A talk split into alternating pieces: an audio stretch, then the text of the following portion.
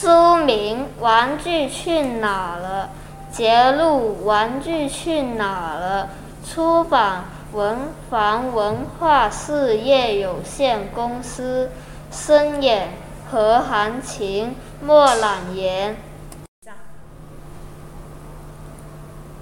小雨有一个玩具箱，妈妈说。玩具箱是玩具的家，玩具晚上要回家休息，所以小雨睡觉前要把玩具们收回箱子里。每当小雨睡着，玩具们就开始点名。最早被小雨带回家的是恐龙，他是一号，要负责点名。最后被带回家的是五个小兵，他们是十号、二号大象、二号大象。有。四号狮子，它不见了。小雨又忘记收玩具，不知道狮子会掉在什么地方。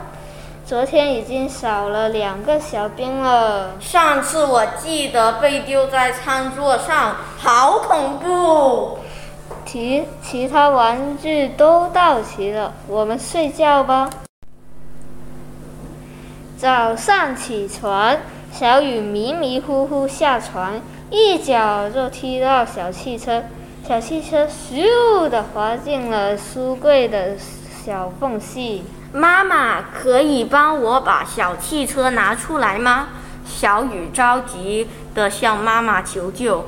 妈妈摇摇头：“你又忘了收玩具啊！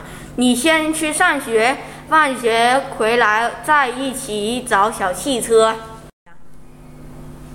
放学了，小雨匆匆忙忙赶回家。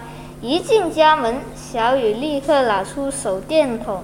和妈妈一起趴在书柜旁，照着柜子底下的小缝隙，两个人左看右看，就是没看见小汽车。晚上，小雨睡着了，恐龙又出来点名。大象说：“不用点啦，只剩我、你、老虎，其他动物都不见了。”恐龙生气地说：“小雨都不把玩具收好。”老虎难过的说：“嗯，好想念他们哦。”小小雨抱着老虎，大声的哭了起来。妈妈告诉小雨：“如果你可以当一个负责任的小主人，玩具就会回家。”这天晚上。小雨在睡觉前把老虎放回玩具箱，还对玩具箱里说：“只剩下这些玩具了，我一定会好好爱惜。”从这天开始，小雨在睡觉前都会记得把玩具收回家。几天过后，小雨只要放学回家。就会跑到玩具箱查看。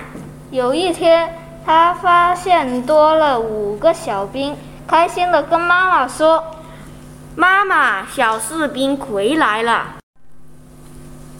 隔天，小雨惊奇的发现，小汽车回家了，玩具箱里面多了一只小猴子。他开心的跑去告诉妈妈。